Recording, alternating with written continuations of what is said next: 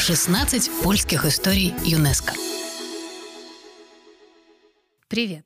Вы слушаете подкаст «16 польских историй ЮНЕСКО». С вами Ольга Яковина. Мы знакомим вас с известными и не очень известными достопримечательностями Польши. И сегодня вы узнаете об уникальных шахтах в Тарновских горах, включенных в список всемирного наследия ЮНЕСКО. А рассказывать о них нам будет Игорь Чарный, журналист, редактор, видеограф, создатель блога и YouTube-канала «Тайны Польши» и крупнейшего русскоязычного сообщества о путешествиях по Польше. Игорь, здравствуйте. Здравствуйте, Ольга. Ну вот, полное название этого объекта всемирного наследия ЮНЕСКО звучит так. Свинцовые, серебряные и цинковые шахты в Тарновских гурах и гидравлическая подземная система управления. Звучит это все как-то ну, не очень поэтично и увлекательно. А что под этим вот названием скрывается на самом деле? Э, под толщей этих названий, подобно тому, как под толщей земли скрываются сокровища этого региона, сокровища Силезии. То есть это Силезия, это вообще регион э, шахтерский, где была горная добыча, и как раз все это связано с кучей романтических историй, и, собственно, началом была романтическая история, как э, в 1490 году крестьянин по имени Рыбка нашел э, серебряный самородок, и с этого началась серебряная лихорадка в этом регионе. Прошло буквально несколько лет, как он был весь буквально изрыт шахтами, и началась добыча сначала серебра, а потом свинца, цинка. А, в принципе, это, конечно, угольный регион, но вот конкретно здесь это серебряные, цинковые э, шахты Олова, если я не ошибаюсь. То есть это такой, получается, польский Донбасс, Кузбасс, да? То есть э, вот как это выглядит? Это прямо как поле с шахтерскими норами под каждым холмиком? Да, я думаю, в принципе, э, все такие шахтерские регионы, они чем-то, их судьба в чем-то схожа и трагична, да? У них у всех был период развития, и затем, когда человечество стало отказываться от каких-то вещей, таких как активное использование угля, они стали никому не нужны. И здесь ровно та же история. Здесь как под лупой вот видно всю эту историю, когда закончились полезные ископаемые в больших количествах буквально через сто лет после того, как начали активно добывать. И замечательно, что их нашли как использовать. Угу. А почему их а, внесли в список а, наследия ЮНЕСКО? В чем их уникальность? Ну вот казалось, тем более, что там так много шахт. На самом деле в список ЮНЕСКО внесено 28 объектов здесь. И это не только шахты. То, что сейчас открыто, две шахты с такими разными характерами. Это большая туристическая шахта серебряной руды. Она и выглядит, как положено, выглядеть шахте. То есть снаружи это какие-то здания, какая-то вышка с колесом. То есть я думаю, при слове шахты все себе примерно это представляют. Сначала мы заходим в интерактивный музей, там коротенькая экскурсия о том, как все это было устроено, небольшая экспозиция, посвященная истории вот, добычи руды в этом регионе. И затем дают каску. Идет спуск, каску. настоящую шахтерскую каску, без фонарика, к сожалению. Вот, не хватает фонарика мне. Вот. Затем спуск на 40,5 метров. Спускаемся на нем, и дальше идет маршрут 1700 с чем-то метров. Предстоит пройти пешком. Ого, под землей. Это в основном э, под землей, да. Это в основном хождение по коридорам, по довольно узким. Коридоров здесь на самом деле порядка 150 километров. Это лишь небольшой-небольшой кусочек. Коридоры здесь есть от 60... Прям подземный город. Это целый подземный город, совершенно верно.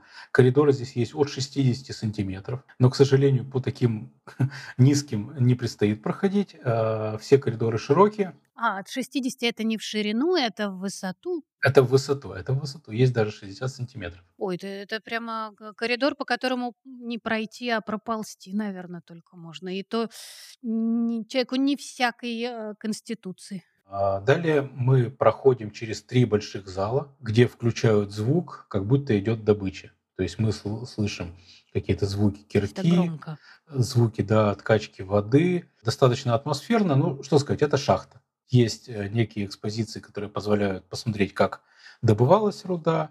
А, видно вот эти распорки, как ставили. Вот. Но самое интересное, то есть, а, так сказать, вершина этой экскурсии, это поездка на лодках поездка на лодках под землей. На лодках? На лодках. 270 метров вы плывете по подземной реке. То есть есть даже в этом какие-то библейские ассоциации. Это действительно, если повезет, то народу будет немного. И вот эта вот тишина, капающая, журчащая вода, э, экскурсовод, который интересно рассказывает вам, показывает следы на стенах. Это, это все очень здорово, и это запоминаешь надолго, потому что мало есть мест, где можно вот так поплавать на лодке под... А там а, высокий коридор или это как как какой-то узкий лаз, по которому эта лодка плывет? Вы знаете, коридор довольно высокий, то есть если встать в полный рост, то я думаю, что рукой едва ли коснешься верха, но по сторонам очень узко. И потом, когда выходишь на поверхность, для любителей техники есть возможность увидеть скансен паровой техники. А что значит То есть на улице техники? рядом с шахтой это место, где выставлены образцы просто паровой техники на открытом музей воздухе. под открытым небом. Да, музей под открытым небом паровой техники. Там от котлов передвижных до э, узкоколейных э, локомотивов и вот эти машины паровые, с помощью которых вытаскивали из-под земли руду, э, насосы для откачки воды и машины, которые заменили людей. Дело в том, что когда-то на начальном этапе люди и лошади тянули вот эти колеса, которые вытаскивали руду на поверхность. И впоследствии, когда была уже промышленная революция, это все заменили одни из первых в Европе, кстати, одни из первых в Европе паровых машин, которые привезены были из Англии. Это было очень прогрессивно, то есть это было, были шахты, оборудованные по последнему слову техники. А вот э, вторая шахта, про... она тоже вот примерно так же выглядит? Вы сказали, что там их две. Вторая шахта, ну, у нее совсем иной характер. Мы там буквально вдвоем спустились под землю пешком, то есть там никаких лифтов нет. Это такая узкая совсем шахта. И там только, собственно, из достопримечательностей есть вот эта вот подземная река. Но здесь она 400 метров, и под тобой плавает черная форель. И это не единственные представители животного мира, которых можно встретить а, под землей. Помимо человека и черной форели, там еще периодически обитают летучие мыши. Вот конкретно эта шахта, вот эта шахта, это э, штольня, штольня, извините, эта штольня черной форели, она использовалась не для добычи, она использовалась как раз как э, туда собиралась вода с других шахт. Для водоотведения, да? Для водоотведения, да. И там есть такие порталы, которые выходят на поверхность, откуда бежит вот это дальше, эта подземная река, бежит она естественным путем без использования насосов и бежит до сих пор. Э, до сих пор. То есть вот эта система, что с других шахт вода стекает туда, и через портал, это такой каменный портал, как в компьютерных играх, э, вытекает из горы, это все до сих пор работает. Так вот, поскольку есть куча вентиляционных шахт, там живут летучие мыши. И это э, одно из самых крутых мест э, зимовки летучих мышей в Польше. По некоторым данным, самое крупное. А какие еще, вот вы сказали, что 28 объектов а, на самом деле включено в этот список? Это водонапорная станция конца 19 века, которая сейчас недоступна для туристов, где есть котельная, где есть трансформаторная станция, для, где есть подземные насосы, которые выкачивали воду, это тоже один из объектов ЮНЕСКО. Все это входит вот в этот вот комплекс. А также это отвалы. То есть это, по сути, такие искусственные холмы. Вот один из них мы издалека наблюдали, который состоит из доломитовых отходов. То есть сегодня это просто Мгм. То есть э, то, что вот копали, это на- на- было навалено земли, Да, ну, видимо, логика такая, что сегодня это стало частью какого-то пейзажа, да. К тому же исторически это достаточно интересное место, что а, в ходе Второй мировой войны этот холм активно использовался немцами для обороны, и даже там есть какой-то бункер, а сейчас на вершине вот этого холма есть смотровая площадка, вот как раз на город Тарновские горы. В принципе, на вот эти шахты можно посмотреть, на то, как вы удачно вначале выразились, что вся земля изрыта, так так оно и есть. Да, и весь этот рельеф, он во многом был создан вот этими последними столетиями, когда все рыли, рыли, рыли, пытались что-то найти под землей. Скажите, пожалуйста, а почему Тарновские горы? Это как? Что Там означает непростая такая история. То есть Тарновский, вот я вам вначале рассказывал про, а, Про крестьянина по фамилии Рыбка, да, который начал своей находкой серебра, он начал здесь серебряную лихорадку. Это была серебряная рыбка, не, не да, золотая? Да, к сожалению, да. И э, была деревня Тарновицы в этих местах. И, соответственно, вот первое слово Тарновский, оно от Тарновиц произошло. А гуры в польском языке, в старопольском, это не только гора, но и шахта. То есть мест, э, здешняя местность называется горный, горный Шленск. То есть это не значит, что здесь горы, это значит, что здесь шахты. То есть это та часть Силезии, где есть шахты.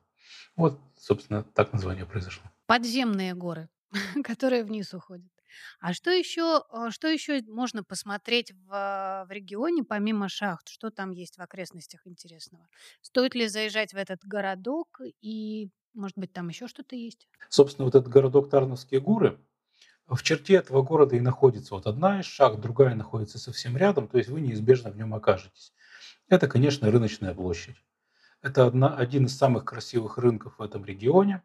Это красивая ратуша, красивый костел. Ну, тех, кто был в Польше, не удивить красивой ратушей, красивым костелом. А настоящей жемчужиной для меня этой рыночной площади стал ресторан.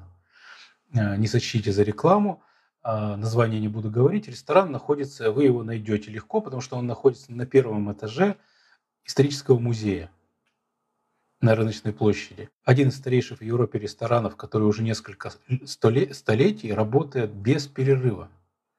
То есть он всегда работал как ресторан. На какие-то 2-3 года он где-то в э, послевоенные годы не работал, но 2-3 года не считается да, в масштабе Санитарный истории. технический перерыв. Да, но с этой точки зрения э, хозяйка считает, что это второй по, так сказать, старости ресторан э, Польши и там где-то чуть ли не пятый в Европе.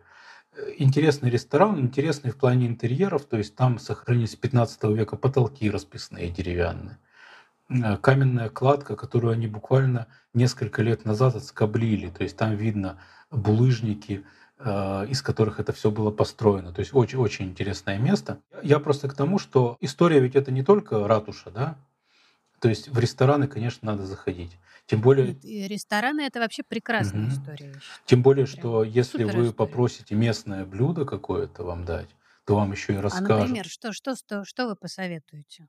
Что я посоветую заказывать в польской корчме? Это для любителей мяса. Ну, мне, а, когда я первый раз был в Польше, я не знал польский язык, поэтому я не заказывал блюдо под названием печень. Потому что я думал, что печень – это печень. А, а печень это? это не печень. Печень это оказывается от слова печь. То есть это печеное мясо. То есть это великолепная запеченная свинина. То есть если увидите слово печень, и вы любитель мяса, то я думаю, вы не ошибетесь. Берите. Да. А, обязательно запомните слово суровки. Суровки? Да, это овощи, и для любителей рыбы э, почти во всех польских ресторанах есть пстронг. Пстронг. Вот это, это слово, которое, которое, да. Черный. Вот видите, вы уже, вы уже, вы уже начали учить польский язык. Я готовлюсь Пстронг морально. это форель.